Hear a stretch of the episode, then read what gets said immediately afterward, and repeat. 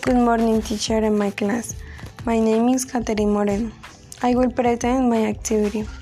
Questions number one Do you respect other people's rights? Yes, I do respect the rights of other people because we all need and should have rights, which is very important from the moment we are born. Questions number two What would the would be like if everyone respect the human rights? I think the world would be incredible because in this way there would be world peace.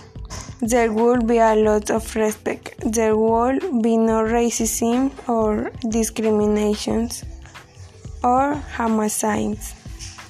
Everything would be different if everyone respected human rights we will have an almost perfect world.